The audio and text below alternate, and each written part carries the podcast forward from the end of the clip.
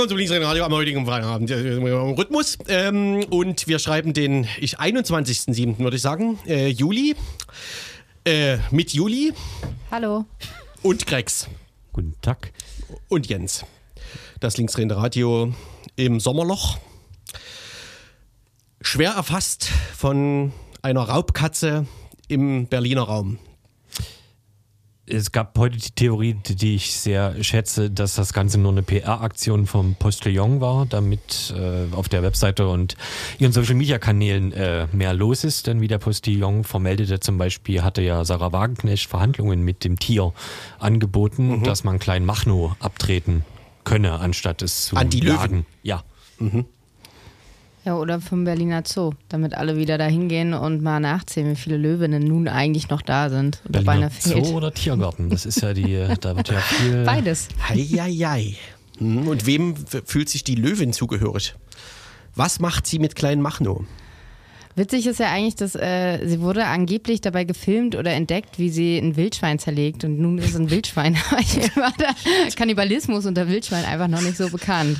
Nee, man hat auch, ähm, ich habe heute, also genau, es hat sich ein Jäger zu Wort gemeldet, der sagt, er würde die anderen Jäger in der Gegend gut kennen, die hätten sehr gute Hunde und wenn dort ein Wildschwein zerlegt worden wäre, hätten die kleinen Hunde auch das äh, Wildschwein gefunden. Da haben aber kein Wildschwein gefunden. Das heißt, das Wildschwein, was also kein Löwe ist, hat offensichtlich nur ein bisschen dort rumgewühlt wahrscheinlich. Komisch. So Ja. stelle ich mir das vor. Wir waren auf jeden Fall visionär, weil vor zwei Wochen haben wir an dieser Stelle, nee, vor einer Woche haben wir vermutlich an dieser Stelle über Krebse in Berlin äh, gesprochen, die die Stadt unsicher gemacht haben vor ein paar Jahren. Und die Stadt hatte aufgerufen, dass die Berlinerinnen äh, die Krebse jagen sollen und zu Eintopf verarbeiten, weil sie eine invasive Art sind. Gab es jedenfalls schöne Fotos vom Nabu oder so. Äh, rote hm, Sumpfkrebse flanieren durch Berlin oder so hieß da die Bildunterschrift. Ja, wir sind mitten im Sommerloch. Äh, Das Sommerloch begeistert ja quasi durch äh, regelmäßig auftretende ausgebüxte Tiere. Ähm, So ein krasser Ochsenfrosch äh, Frosch ist jetzt auch irgendwo in Deutschland zum Abschuss bereit. Der hat ganz traurig auf dem Bild ausgesehen. du hast- als er in die Kamera gehalten wurde, der sah ganz unzufrieden aus. du, du hast dich vorbereitet aufs Thema. Ist mir gerade so eingefallen. Ja. Was machen die norditalienischen Problembärinnen? Ich weiß nicht. Äh, Sommerurlaub? Von denen hat man gerade nichts. Ja, die haben Die sich Pro- offensichtlich beruhigt. Problemfamilie. Stimmt, das mit den, mit den Grüße an Fröschen. Bruno. Mit den Fröschen habe ich auch gelesen und fand die Vorstellung, dass fand die Vorstellung äh, seltsam auf Frösche zu schießen. Also was genau? Na, die müssen unglaublich groß sein, scheinbar. Ja, aber Definiere unglaublich. Ähm, ist immer schwer, was im Radio zu zeigen. Also, Ja, ja. so zwei Hände voll. Mm, ja, Also man braucht schon zwei Hände, um ihn zu halten. hier meiner, weil ich habe sehr kleine Hände. Mhm. Ja, schon so ein, so ein Bällchen. Nee, keine Ahnung, ich weiß nicht, wie So- groß es ist. so ein Fußball- hier. so ein Fußball quasi. So ein Fußbällchen. Ein Kinderfußball quasi. Ja, ja, ja, ja, ja. ja. Hm? Auch den könnte man schon treffen, oder? Ja. Ja, ich ja ganz komische Assoziationen, was Schießen und Treffen und ähm, Frösche angeht, aber gut. Genau. Ähm, wir haben vor Wochen ähm, in der Sendung ähm, na, äh, nachträglich Bericht erstattet äh, von einer Veranstaltung, die wir zufällig selbst gemacht hatten. Wir wollen die Gelegenheit nutzen und äh, nochmal die auf die äh, mit diversen Mitschnitten ähm, was? Wie beendet Verweisen? man den Satz? Ach, mit Profis, diversen Profis Mitschnitten begeistern. Sätze gar nicht. Korrekt. Das weiß ja jeder, was gemeint ist. Na genau. Also ja. wir haben ja auch so einen gewissen, gewissen Anspruch an die HörerInnen. Mhm. Äh, wir haben auch einen Faxabruf, wo später nochmal die Sendung rekapituliert äh, wird. Das Mhm. wird ja alles abgefragt. genau. Dann heißt es zum Beispiel bei dieser Sendung, welchen Satz hat Jens Nicht nicht, beendet.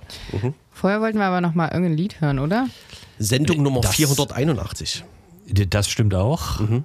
Quersumme davon ist 13. Toll. Was sagt uns das? Nichts. Aber wir haben ja sonst auch immer, wir, also wir haben ja noch kaum bis jetzt zum Beispiel über das Wetter geredet, über die Parkbühne. Wir haben auch noch nicht erwähnt, dass wir das subjektivste, äh, die subjektivste Radiosendung bei Radio Blau sind. Ist das so angesichts der ganzen Musiksendungen, wo Musik ja meistens was mit persönlichem Geschmack zu tun hat? Das subjektivste Politmagazin bei Radio Blau. Das am wenigsten objektive. Aber das ist schön, aber nicht, aber nicht das Einzige, oder? Ich wollte gerade fragen, was ist denn das meist, am, am meisten seiende objektive Politmagazin bei Radio Blau? Die Das müssen wir leider, Mittelland. äh, ja genau, wir wollen ja leider, wir wollen ja nicht ständig auf, äh, auf, auf, auf die Leute hinweisen, die uns das als so eine Art Vorwurf ge- entgegengebracht haben. Deswegen, also die müssen wir fragen quasi. Vielleicht könnt ihr uns ja noch einen Tipp geben. Ne? Krex Genau. guckt jetzt schon mal in die Mails rein, ob da schon mal ein paar Antworten von den Hörern und Hörerinnen Mhm. eingetroffen sind. Genau. Wir warten ja immer noch aufs erste Fax. Was hören wir jetzt zuerst? Äh, Das Lied, was zum Bären passt. Ach so, ja, nicht klar. Das ist klar. Ach nee, zur ne? Löwin. Es war eine Löwin. Ja, genau. die Löwin war ein Wildschwein. Wie sagt man zum weiblichen Wildschwein? Bache. Wildsau. Bache. Bache. Ja. Von mir aus gerne. Antworten per Fax an. Hier nochmal, genau, stimmt. Postillon, äh, Achtung, Berliner in Namibia gesichtet oder so, ähner- so ähnlich, da savannenmäßig. Das gab's auch. Mittel, ne? Ja, Aber sie haben- so, das sie- Ganze ja. umgedreht, ja. Ja, genau. Aber sie haben wirklich viel probiert. Also muss man nur halt auch zur, zur Kenntnis nehmen. Ja. Klar, wenn, wenn sich die Gelegenheit bietet, dann na, trifft, da trifft sich die ganze Redaktion wahrscheinlich zum Frühstück. Aber nur dann. Mhm. So, mal gucken, ob das jetzt klappt oder ob äh, die Musik wieder dort rauskommt, wo sie ja nicht sonst soll. hältst du das Handy Wo einfach nicht zum glaubt. Mikrofon. Das Ne? geht Stimmt, doch. das ist ja, ich glaub, qualitativ ist das ja äh, nah dran. Diverse, Dann Ba- klingt's wie unser Mitschnitt. Ihr könnt euch schon mal freuen. diverse Bands geben ja auch wieder Kassetten raus. Das äh, klingt ja auch äh, Super. schwierig. schwierig. Na dann, Ich, Grimm 104 mit neun Tieren. Stadtfuchs. Theoretisch, wenn das jetzt kommt.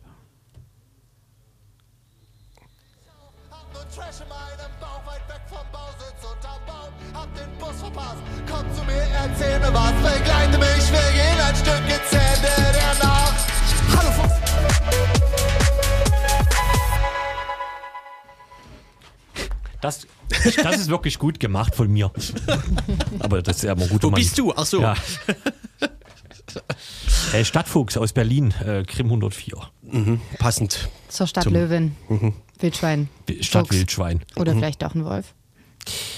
Oh Gott, Wolfs, das ist, glaube ich, schon wieder so ein sehr ostdeutsches und AfD-Thema, ne? Also Oh. von wegen Sorry, wollte ich nicht anreißen. Wölfe. nee, sowas wollen wir Das nicht. drückt hier auf die Stimmung. Ja. War das jetzt gewollt mit dem Anreißen? also mit dem Postillon-Humor? Äh, wegen Wolf, der reist. Ja, ja. Nee, es war, ja, war es, absolut. Gut. äh, genau. Wir haben letzte Woche schon mal drüber gesprochen, es gab da ein Hearing irgendwo. Wer hat das nochmal gemacht? Ah, wie hießen die nochmal? Ah ja, das Linksnet. Wir haben eine Veranstaltung, äh, ein Hearing im Werk 2 gemacht am 7.7. Den Kalender neben mir auf, weil ich mir nicht merken kann, dass es am 7.7. war. Genau, äh, im Werk 2 zu den ganzen Antifa-Ost-Prozessen und ähm, den Demogeschehnissen Anfang Juni. Und wir haben einige Mitschnitte hier mitgebracht. Ist das schon wieder so lange her? Genau. Gar nicht lange, ja. Zwei Und- Wochen, oder? Nee, ich meinte die, der Tag X.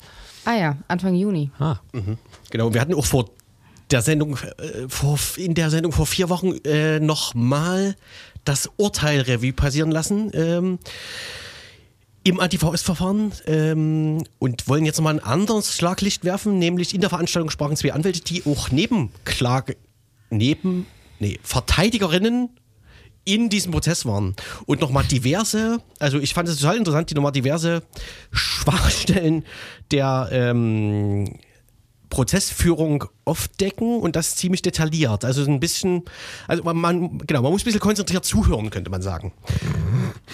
Genau, aber das ist ja eine Disziplin, die in, diesem, in dieser Sendung ja wohl vorhanden ist. Also bei, bei, bei uns auf jeden Fall. Ich höre immer nur ganz unaufmerksam Radio.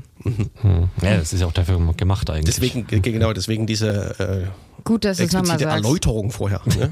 Wenn ihr was mitnehmen wollt, dann also müsst ihr quasi hier die Ohren aufsperren. Ne? Genau. Und Bitte zuhör zuhören, jetzt.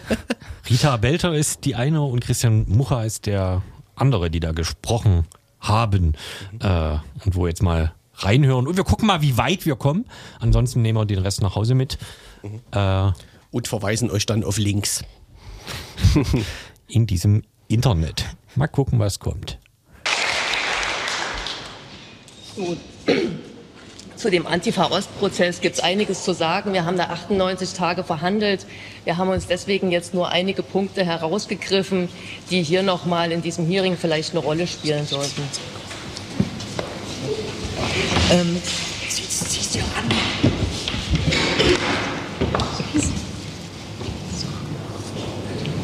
Sorry. Okay. Ähm, beim Oberlandesgericht werden üblicherweise terroristische Straftaten verhandelt und keine kriminellen Vereinigungen, wie das bei uns angeklagt gewesen ist. Es ist auch so, dass für kriminelle Vereinigungen nicht der Generalbundesanwalt zuständig ist, sondern die Generalstaatsanwaltschaft hier in Sachsen selbst ähm, ermittelt. Die Generalbundesanwaltschaft ist nur dann zuständig, wenn es sich um eine Sache von ganz besonderer Bedeutung handelt. Die Beeinträchtigung der inneren Sicherheit, das erfordert, dass sie ermittelt oder dass es ganz besondere Sachkunde benötigt für die Ermittlungen gegen die Vereinigung. Zudem muss die Gruppe ganz besonders gefährlich sein. Was dazu zu sagen ist, dass bei den Skinheads Sächsische Schweiz, bei der Vereinigung Sturm 34, der Freien Kameradschaft Dresden oder auch Faust des Ostens oder auch die NSU-Unterstützer die Bundesanwaltschaft es nicht für nötig befunden hat, diese Verfahren an sich zu ziehen. Aber in unserem Verfahren, im Antifa-Ost-Verfahren, da haben sie selbst die Ermittlungen geführt. Es gab dann in der Presse wahnsinnig absurde Vergleiche, zum Beispiel mit der Roten Armee-Fraktion. Und es ist schon vorher eine erhebliche Hetze betrieben worden. Insbesondere das Foto von Lina, wie sie aus dem Hubschrauber aussteigt in Karlsruhe, ist ja da einigermaßen ständig um die Bundesrepublik gegangen. Wir sahen uns dann konfrontiert in diesem Verfahren mit Sicherungsvorkehrungen in einem ganz besonderen Sicherheit, einem ganz besonders gesicherten Saal, von dem ähm, die Öffentlichkeit abgetrennt war durch eine Panzerglasscheibe von den Angeklagten und ProzessteilnehmerInnen. Ähm, dieser Saal ist mal hergestellt worden für die Gruppe Freital, für das Verfahren gegen diese. Denen lag zur Last, Sprengstoffanschläge auf Gemeinschaftsunterkünfte begangen zu haben und eben auch versuchter Mord. Ähm, dieses Verfahren jetzt von der angeklagten Vereinigung war ein absolutes Minus zu den Straftaten, die üblicherweise am OLG verhandelt wurden. Und das war natürlich auch unser Ansatzpunkt, immer wieder zu intervenieren, dass hier mit Kanonen auf Spatzen geschossen wird. Die Soko Links war dann unsere ermittelnde Behörde und hat gezeigt, was in ihr steckt.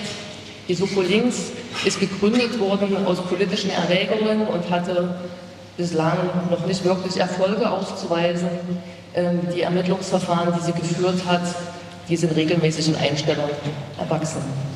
Es ist so, dass in Sachsen gab es ganz viele 129 Verfahren schon seit 2009 im Fluss mit Datenüberwachungen, wo man versucht hat, verschiedene Taten zusammenzufassen und einer einzigen Vereinigung ähm, zur Last zu legen. Das ist regelmäßig gescheitert. Die Verfahren sind alle mit Einstellungen beendet. So hatte dann die Soko Links einen ganz erheblichen Ermittlungseifer an den Tag gelegt. Ein Ausdruck davon ist, dass nachdem ein Alibi gefunden wurde, was gesagt hat, dass man, um an dieser Tat teilzunehmen, innerhalb von einer Stunde 20 Minuten von Leipzig zum Tatort nach Eisenach fahren muss, die Soko Links sich entblödet hat, jemanden ins Auto zu setzen, der dann mit 213 km/h diese Strecke gefahren ist, um nachzuweisen, es ist nicht ausgeschlossen.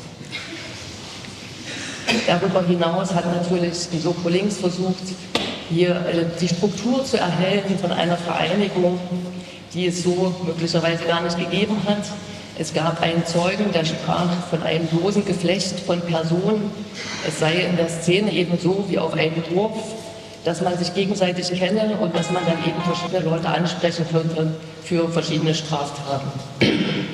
Das LKA hat daraus eine Kreistheorie entwickelt, und zwar selbst, und hat dann den Zeugen verschiedene Kreise vorgelegt und hat gesagt, okay, dann haben wir hier eine Kerngruppe, Kreis 1, dann Kreis 2, der steht so ein bisschen draußen, und dann gibt es bundesweit noch weitere Personen, die tun wir dann mal im Kreis 3. Stimmt das so?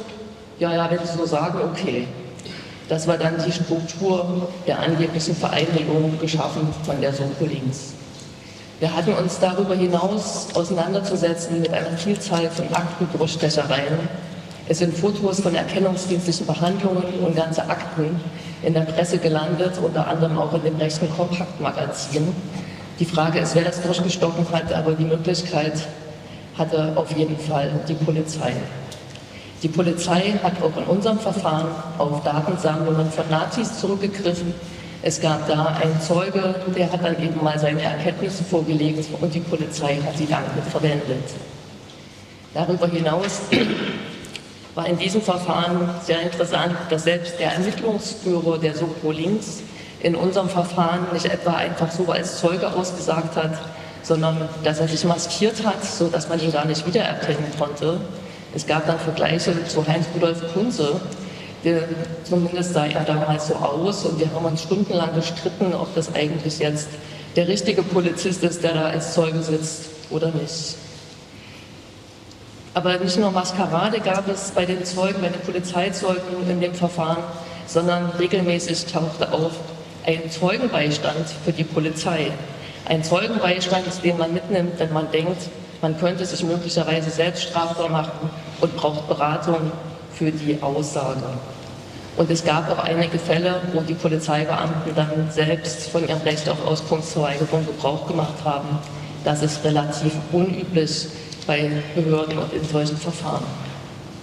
Dann ging es ähm, in unserem Verfahren um Taten in Eisenach.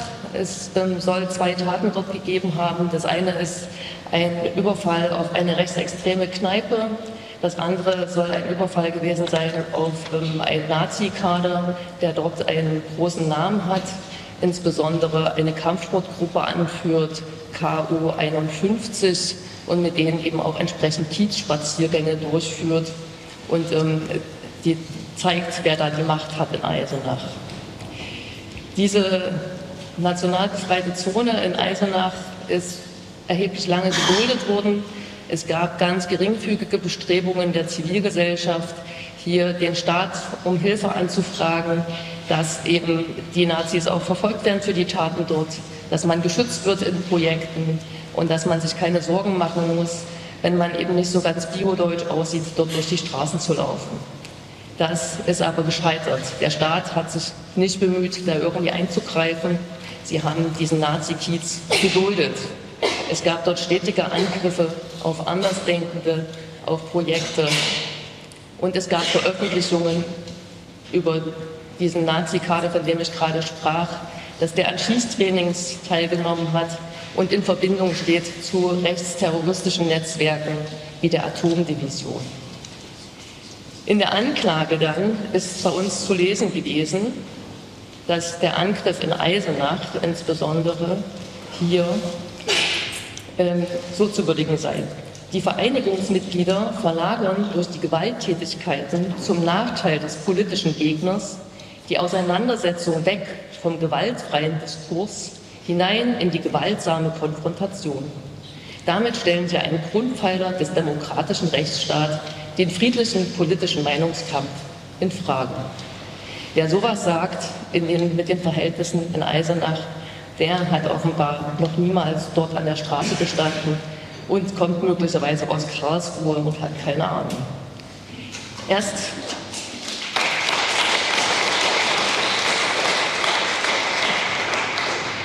Erst die Ermittlungen in unserem Verfahren haben dann dazu geführt, dass die Bundesanwaltschaft sich rechtfertigen musste für das Versagen in Eisenach und dann dort genauer hingeschaut hat.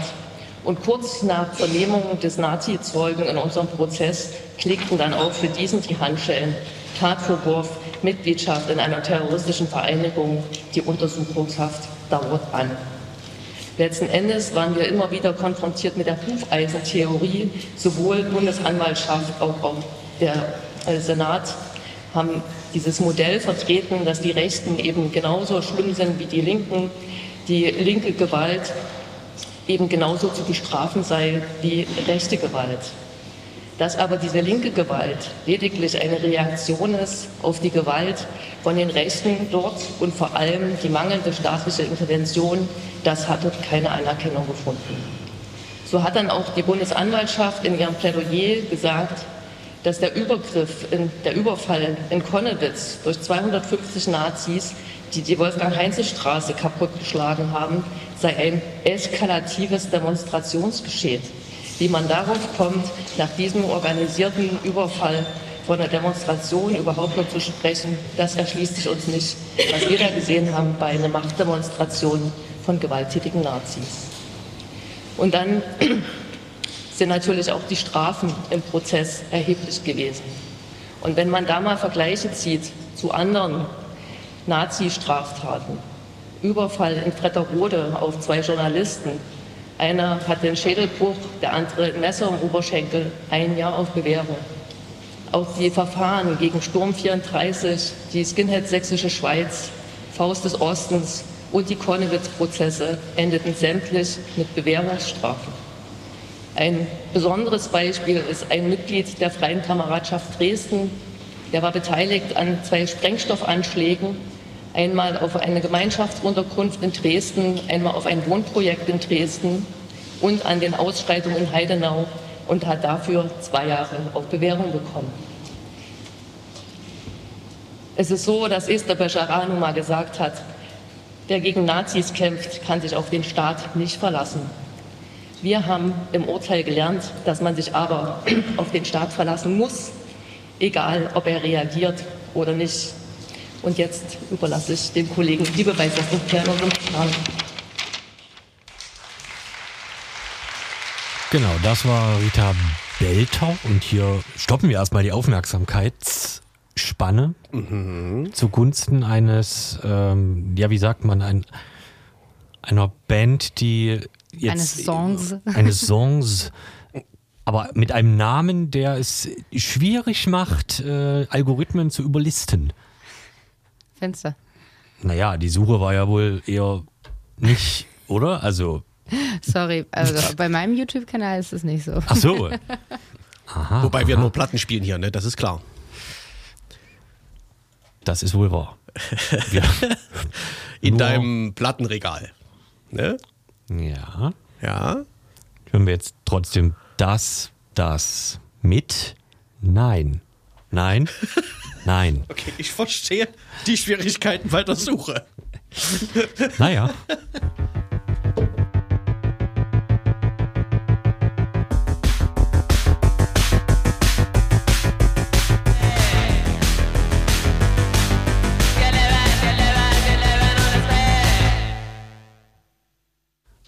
Das, das. So viel dazu. Richtig. Achtung, es geht weiter. Ja, ich habe schon runtergezogen. Äh, So, okay. Dieses, mit diesen drei Mäusen, dieses System, das kann man auch niemandem erklären. Ich meine, Genau. ja, sie sind beschriftet, aber naja. Wir, wir waren bei unserer Veranstaltung von vor drei Wochen, die sich mit dem Kessel politisch auseinandersetzt. Und wir haben noch einen Mitschnitt parat, der am Ende ähm, das Geschehen äh, nochmal so ein bisschen politisch zusammengebunden hat und wie wir fanden, sehr gut zusammengebunden hat. Ich fand das von Rita Belt eigentlich aber auch sehr äh, äh, krass interessant, wie sie die ganzen Strafen einfach das nochmal so damit jetzt gegenüber... nicht die anderen abwerten. Nein, nein, ich wollte nur nochmal drauf eingehen, äh, wie sie das so gegenübergestellt hat. Das einfach, ähm, waren glaube ich, fanden glaube ich alle Anwesenden sehr interessant, Mhm. dass halt einfach zum Beispiel äh, bei dem Angriff auf Konowitz da alle nur mit irgendwelchen, also Kehnstrafen so wirklich rausgegangen ist, so. Also das ist ein krasser Vergleich. Ähm, Und ja. halt immer wieder gerne, immer wieder gerne der Vergleich, dass nicht der Vergleich, sondern diese Aussage, die sich auch im Verfassungsschutzbericht damals fand, dass der Angriff auf Konnewitz als Demonstrationsgeschehen, Stimmt. was so ein bisschen aus dem Ruder gelaufen Stimmt. ist, äh, gewertet wird. Das geht auch echt, also es, ja. Kennt da man fragt ja. man sich wirklich, was eigentlich. Zumal wir auch schon festgestellt hatten, glaube ich, dass im Nachhinein ja die Berichterstattung sich nur noch äh, mit der Frage beschäftigte, ob jetzt das äh, Urteil irgendwie äh, besonders hoch oder besonders, besonders niedrig ausgefallen ist, aber über- überhaupt nicht mehr mit diesen ganzen Fragwürdigkeiten im Prozess. Also war mir zumindest so aufgefallen. Ähm, Genau, und da fand ich es diesbezüglich nämlich auch wirklich nochmal gut, dass diese Details da nochmal erwähnt wurden. Genau. Wer sich das äh, nochmal angucken will, in Gänze oder teilweise, findet das äh, auf dem YouTube-Kanal vom Linksnet. In teilweiser Gänze, sozusagen. Ja. Genau. Ko- Wie sagt man im Studium konsekutiv, äh, wenn man so nur so ein Buch so. Na, keine Ahnung. Ich habe nicht studiert, was weiß ich denn? Wenn man so ein Buch so kursorisch liest. Kursorisch ist das. Nur mal so durchblättert und Ah, verdammt. Oh nein, Vielleicht die jetzt letzten fünf auch nicht Seiten. Ja, man, Ja. die letzten Seiten, wenn man hofft, dass da ein Fazit äh, steht. Naja, genau. Äh, Überfliegen. ja, aber lateinisch. Überfliegikus. Überfliegikus, richtig. Das nehmen wir als Hausarbeit mit. Überfliegikus äh, des Werthers neue Kleider. Ein bekanntes Buch von Goofy. Äh, genau, und jetzt hören wir allerdings Thorsten Mense, der ist Soziologe, freier Autor, Journalist und äh, genau, er hat, er hat den Über, er hat den, die Überschrift bekommen, der trifft ins autoritäre Fragezeichen und er stellt quasi nochmal die Gesamtgemengelage rund um den Tags X in so einem Kontext, der äh, in den letzten Monaten und Jahren stark gewordene allgegenwärtige Repression so gegenüber. Äh, genau, und was das eben in, bei dem Tag X bedeutet für die Zukunft. Repression, Stichworte, ein guter Satz. Wir beenden das später per Faxabruf und hören. Jetzt, ah, jetzt muss ich ja hochziehen. Ha, rein. Das ist alles sehr gut. Und diese Repression wiederum steht in einem größeren Kontext, nämlich des Rechtsrucks oder auch der autoritären Formierung der Gesellschaft oder wie man es nennen möchte, die sich ja schon seit einigen Jahren vollzieht und die in Sachsen eben besonders deutlich zu spüren ist. Darüber wird ja auch schon lange geredet, was aber dabei oft aus dem Blick gerät, zumindest meiner Meinung nach, ist, dass der Rechtsruck sich nicht vor allen Dingen dadurch auszeichnet, wie viele Menschen auf rechte Demos gehen oder wie viele Stimmen die AfD bekommt, sondern vor allen Dingen dadurch, dass sich die Gesellschaft als Ganzes verändert. Das heißt, die gesellschaftlichen Koordinaten verschieben sich. Begriffe und Inhalte, die zuvor nur von Rechtsradikalen verwendet oder vertreten wurden, wandern in den Mainstream und ganz grundlegende demokratische Prinzipien werden in Frage gestellt und das eben nicht nur von Faschistinnen. Und diese Entwicklung ist vielerorts zu beobachten. Das jüngste und wohl eindrücklichste Beispiel für mich zumindest sind die Verschärfung des Asylrechts und die Ausbau der Festung Europa, diese Haftlager an den Außengrenzen, was ja von Demokratinnen vorangetrieben wird. Vieles, was noch vor wenigen Jahren nur die AfD sich traute zu fordern, ist mittlerweile längst offizielle Regierungslinie. Und vermeintlich demokratische Politikerinnen haben keine Hemmung mehr, ganz offen auch die Genfer Flüchtlingskonvention und damit Menschenrechte an sich in Frage zu stellen.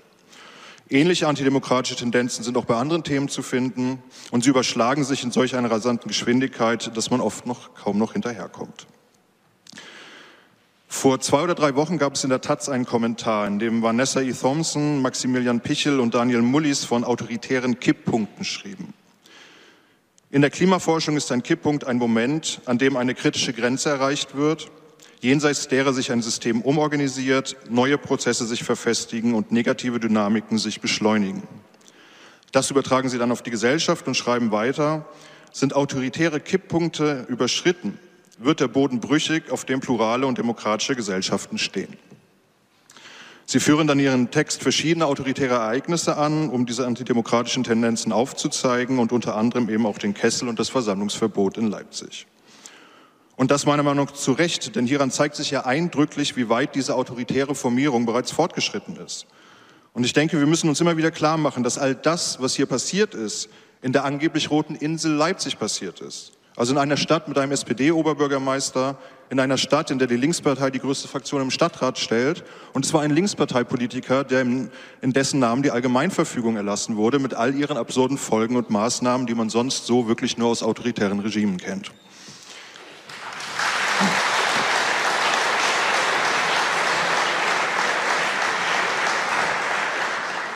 Mein persönliches Highlight, äh, was das angeht, war tatsächlich die Situation am Kessel in der Nacht, wo den Leuten, die dort aus Solidarität am Rande des Kessels standen, äh, durch den Polizei-Lautsprecherwagen gesagt wurde, sie sollten politische Meinungsäußerungen unterlassen, sonst würde sie, man sie mit Zwang räumen, was dann auch passiert ist.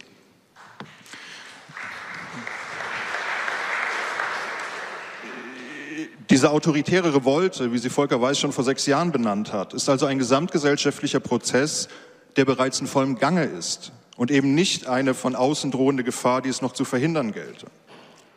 Und der Fokus auf die AfD als größte Bedrohung der Demokratie läuft in Gefahr, diese Entwicklung nicht in ihrem Ausmaß erkennen zu können und läuft auch in Gefahr, dass wir uns in falscher Sicherheit wiegen, wenn die AfD aus den Wahlen erneut als Verliererin hervorgehen sollte, wobei es da ja gerade eher düster aussieht.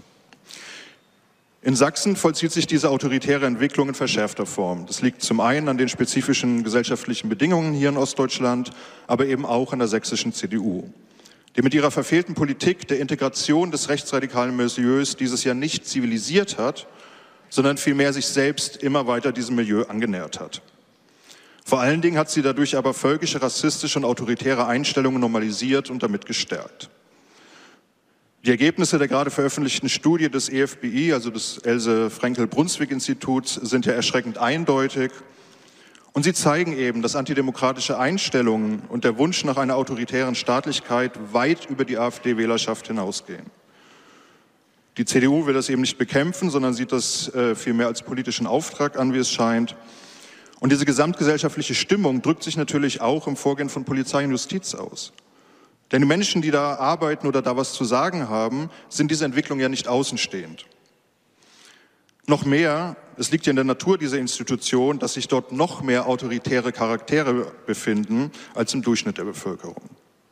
Und wenn schon in der Normalbevölkerung im Durchschnitt bereits die Hälfte der Menschen der Aussage zustimmt, dass Unruhestifter deutlich zu spüren bekommen sollten, dass sie in der Gesellschaft unerwünscht sind, das ist aus der Leipziger Mitte-Studie von 2022. 47 Prozent stimmen voll und ganz zu. Weitere 30 Prozent sagen so, teils, teils. Und wenn diese Zustimmung schon in der Normalbevölkerung so hoch ist, kann man sich ja ausmalen, wie groß die Zustimmung in den Sicherheitsbehörden ist. Und das haben sie um den Tag X herum ja auch überaus deutlich gemacht. Und der Überhang autoritärer Einstellungen dort erklärt auch zumindest in Teilen, warum Nazis und rechte Gewalttäter von ihnen so wenig zu befürchten haben. Am Tag X wurde ausgetestet, wie weit man schon gehen kann und wie viel Gegenwehr es noch gibt. Dass manche der Maßnahmen im Nachhinein als rechtswidrig eingestuft werden, ist, denke ich, dabei schon mit einkalkuliert. Folgen hat das für die Verantwortlichen kaum und das Ziel der Einschüchterung und auch der Datensammlung wird ja trotzdem erreicht. Und es bereitet eben die Rechtfertigung für kommende Repression vor. Man muss sich immer wieder klar machen, dass die PMK-Statistik, also die Statistik äh, politisch motivierte Kriminalität, jetzt kann ich auch mal ein bisschen juristisch ähm, reden, eine Eingangsstatistik ist. Das heißt, in ihr finden sich alle eingeleiteten Ermittlungsfahren. Wenn nun tatsächlich gegen alle Menschen im Kessel ein Verfahren wegen schweren Landfriedensbruch eingeleitet wird, werden also in der Statistik für 2023 über 1000 linke Gewalttaten aufgeführt werden, unabhängig davon, wie diese Verfahren im Anschluss ausgehen oder ob alle eingestellt werden. Letztes Jahr waren es 185 äh, und das diente schon der Soko Links als Rechtfertigung, warum sie sich auf äh, die linke Gewalt konzentrieren und nicht auf die rechte. Das Problem steht aber nicht nur in der Aussetzung der Grundrechte und der Willkür der Polizei, sondern auch, und das sehe ich als ein weiteres Anzeichen der autoritären Formierung an, in der Gleichgültigkeit der sogenannten demokratischen Zivilgesellschaft angesichts des Ausnahmezustandes. Dieser traf aber eben nur die linke Szene oder bestimmte Viertel der Stadt. Hauptsache, die Fußballfans konnten ungestört feiern und Grönemeyer und die DDR-Schlagerstars auf dem Marktplatz ungestört singen. Und das war ja auch das erklärte Ziel von Bürgermeister Jung und er hat sich ja auch im Nachhinein gefreut, dass das aufgegangen ist. Ebenso bezeichnend hierfür fand ich eine Frage im Interview der LVZ mit Irene Roloff-Kukot und äh, Jürgen Kasek, äh, nach dem Tag X, wo sie die Frage gestellt haben, ob man die Demonstration nicht an einem anderen Tag hätte abhalten können, um, Zitat, Schaden von den Bürgern der Stadt abzuwenden. Die Menschen, die demonstrieren wollten, werden hier einfach mal ausgebürgert. Persönlich trifft das wohl die wenigsten von uns emotional. Irgendwie wollte man ja noch nie dazugehören. Aber das Gesellschaftsbild, was hinter dieser Frage steht, ist zutiefst autoritär und auch gefährlich. Denn nur wer Bürgerin ist, hat Rechte. Und die Ausbürgerung, und sei sie auch nur verbal, ist der erste Schritt der Entrechtung. Und da sind wir eben wieder bei den Unruhestiftern, gegen die mit aller Härte vorgegangen werden muss. Statt Unruhestifter wird in der Politik und in den Medien ja lieber von Extremisten geredet, aber eben mit dem gleichen Ziel, nämlich sie aus dem demokratischen Diskurs herauszudrängen und die Repression zu legitimieren. In diesem Extremismusdiskurs, der in Sachsen ja noch mal ausgeprägter ist als anderswo, ist es dann auch total egal, ob es um Nazis geht, die Menschen wegen ihrer Hautfarbe umbringen wollen, oder um Antifaschistinnen, die genau das verhindern wollen. Alles Extremisten, gegen die jedes Mittel recht ist. Und die Beschwörung eines neuen Linksterrorismus im Vorfeld von Tag X hatte eben genau diese Funktion. Nun wurde es ja trotzdem geschafft, zumindest in Teilen den Kessel zu skandalisieren und auch die Polizeiführung und den Innenminister so ein klein wenig in die Defensive zu bringen. Was dabei aber automatisch runterfällt, sind eben all die vielen kleinen und großen Skandale drumherum, die hier heute Abend ja ausführlich beleuchtet wurden. Und ich bin sehr froh, dass es diese Veranstaltung auch gibt, ähm, um dem nochmal eine Öffentlichkeit zu geben. Und eigentlich, ich höre ja gleich auf, äh, eigentlich beginnt der Skandal aber bereits mit dem massiven Auftreten der Polizei. Martialisch und vermummt, mit den 17 Wasserwerfern und neun Räumpanzern und allem, was dazugehört. Weil selbst das macht ja eigentlich das Recht auf Demonstration, Freiheit oder Meinungsfreiheit zur Farce, wenn man sich so einer Bedrohung, so ein Bedrohungsszenario gegenüber sieht, wenn man auf die Straße geht. Und was sie aber vor allen Dingen geschafft haben, nicht heute Abend, aber im allgemeinen öffentlichen Diskurs, dass über das politische Urteil gegen die Gruppe um Lina E. kaum noch geredet wird.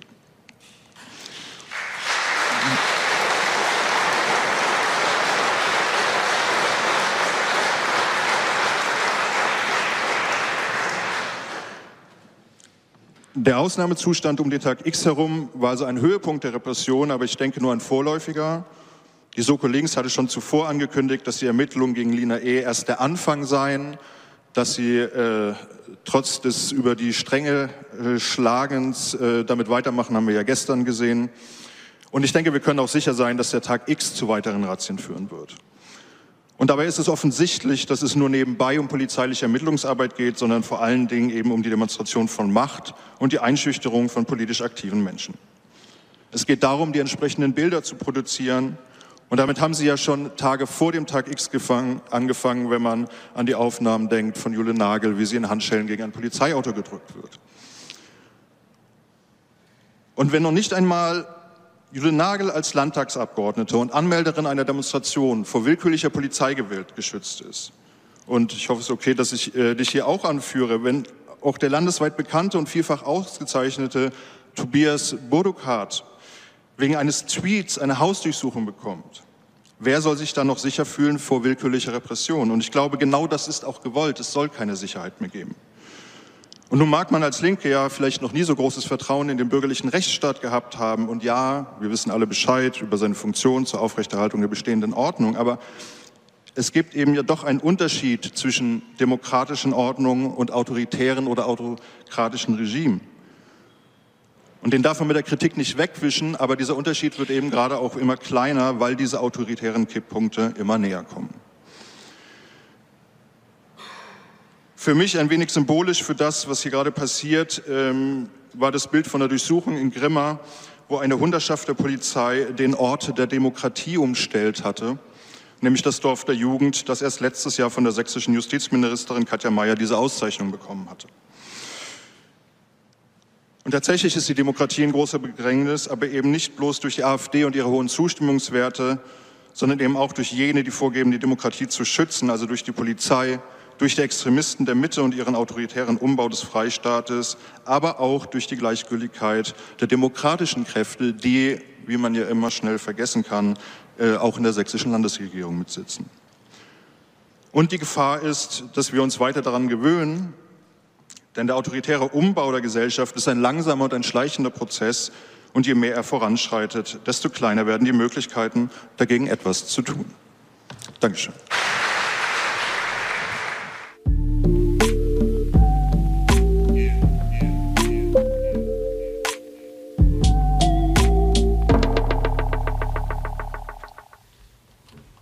Wer war das denn?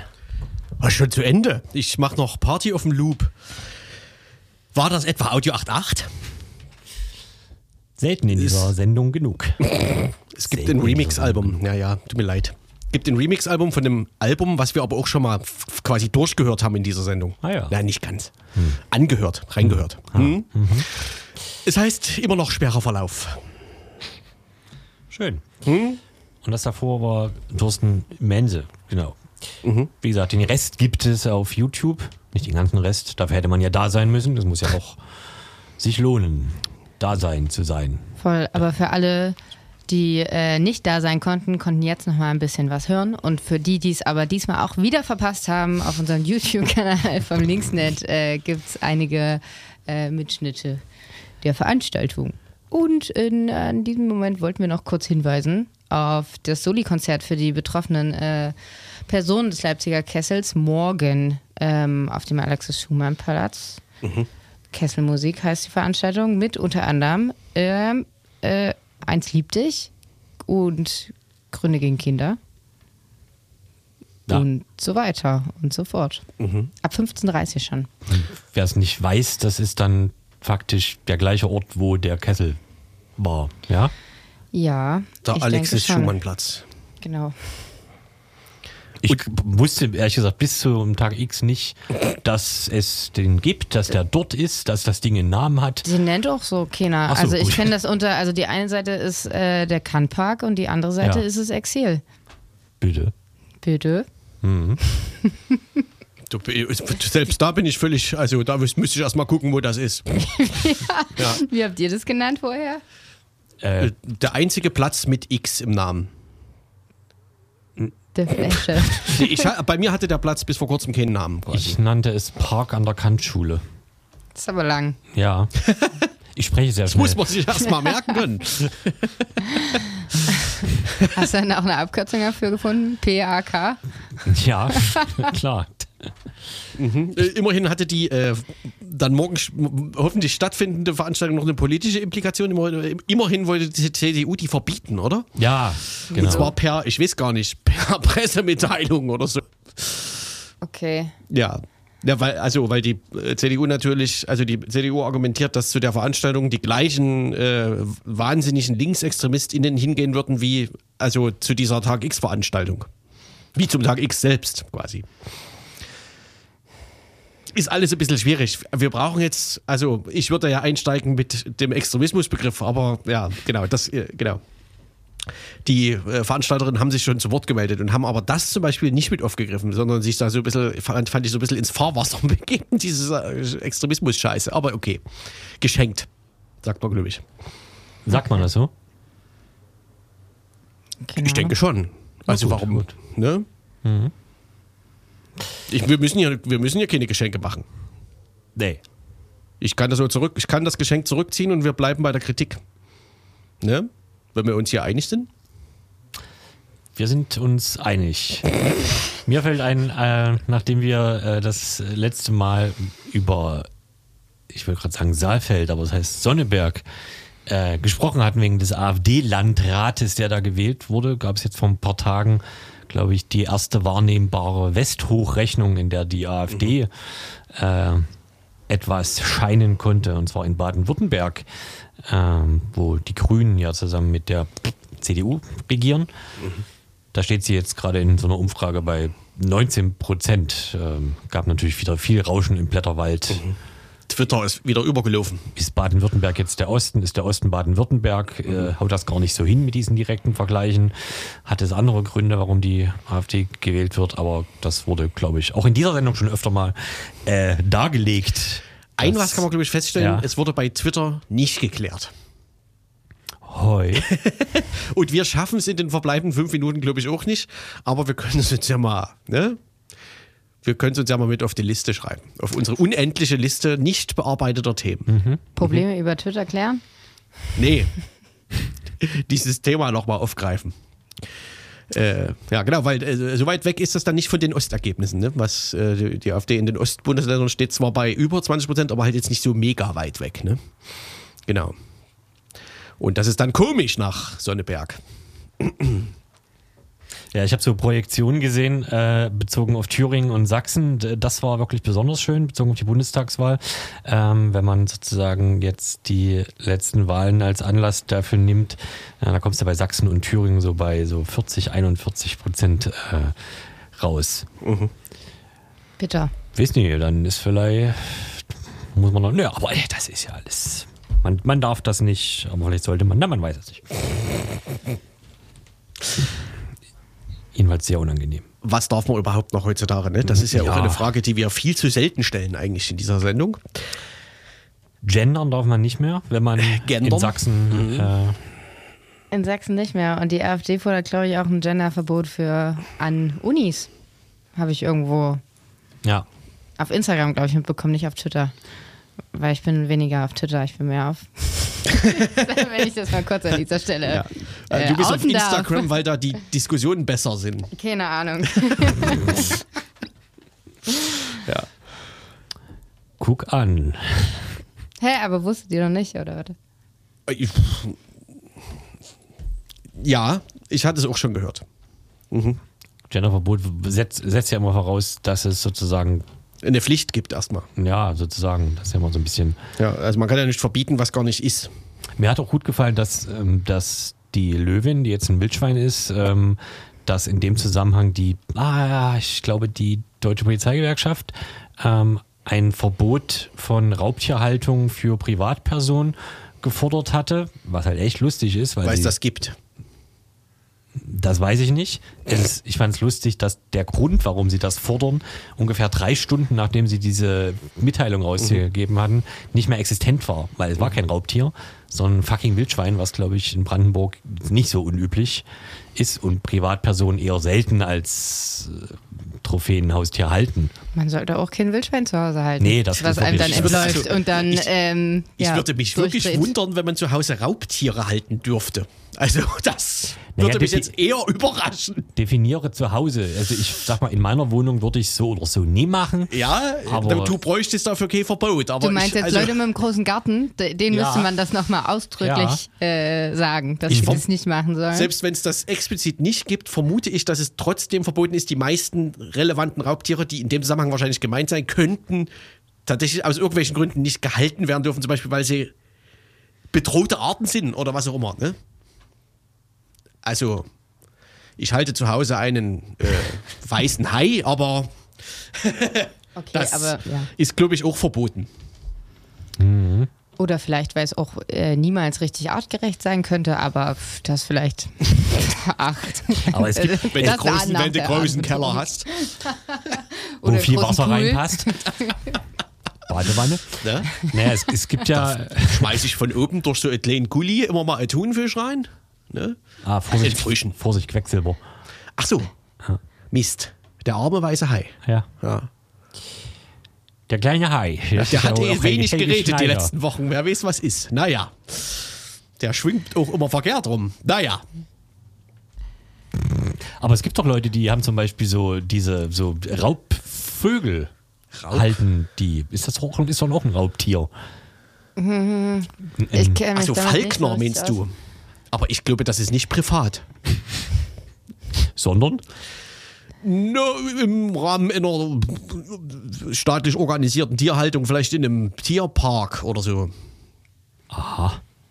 Man hat, also, manche haben vielleicht zu Hause Brieftauben, aber ich glaube, Falken darf man nicht. Also, wie, wie, das ist, äh, ihr seht, ihr hört, das ist, ähm, die Tierhaltung ist ein Gebiet, was uns noch nicht so allzu oft beschäftigt hat in der Sendung. Wir sind. Wir Leute, die- treten auf unsicherem. Geläuf. Es gibt aber Leute, die haben Wiesel. Aber Gelten Und die schon als Frettchen. Raubtiere? Frettchen sind auch sehr die können rau- raubig. beißen Ja.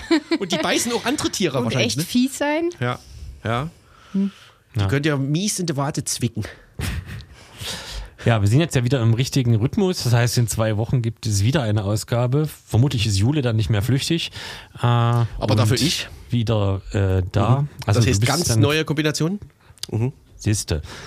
Dann werden wir also diese Debatte so nicht fortführen können in zwei Wochen zum Thema. Ja, ich werde aber äh, versuchen, ein. Raubtier zu fangen Ja. und dann mal sehen, was passiert. Ob ich, äh, ob ich Probleme kriege mit äh, einer Abordnung der Berliner Polizei. Du kommst bestimmt mit einer Schildkröte wieder.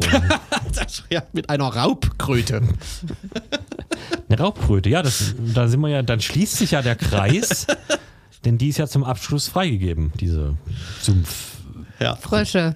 Ah, Frösche, Der ja. Ochsenfrosch. ja aber Ja. Frösche, Kröten, das ist doch. Ne? Ja, das, Äh, die Kröte ist die weibliche Form des Frosches, dachte ich. Das glaube ich nie. Doch? Nee, warte mal. Ach, keine Ahnung. Wir recherchieren nach der Werbung weiter, würde ich sagen. Tier, Tiere sind einfach nicht unseres. Das bleibt, glaube ich, festzuhalten. Wer mehr dazu wissen will und auch wissen will, was der Überfliegikus ist, der kann diese Sendung nachhören, wie Ich dachte- später im Internet. Ich dachte über Fliegibus, also ein Ablativ. Naja, Romus, Eon, Domon, Domus, ab, ja, gut. na? Ich verabschiede mich, was ihr macht, ist euch überlassen. ich gehe einfach so. Tschüss.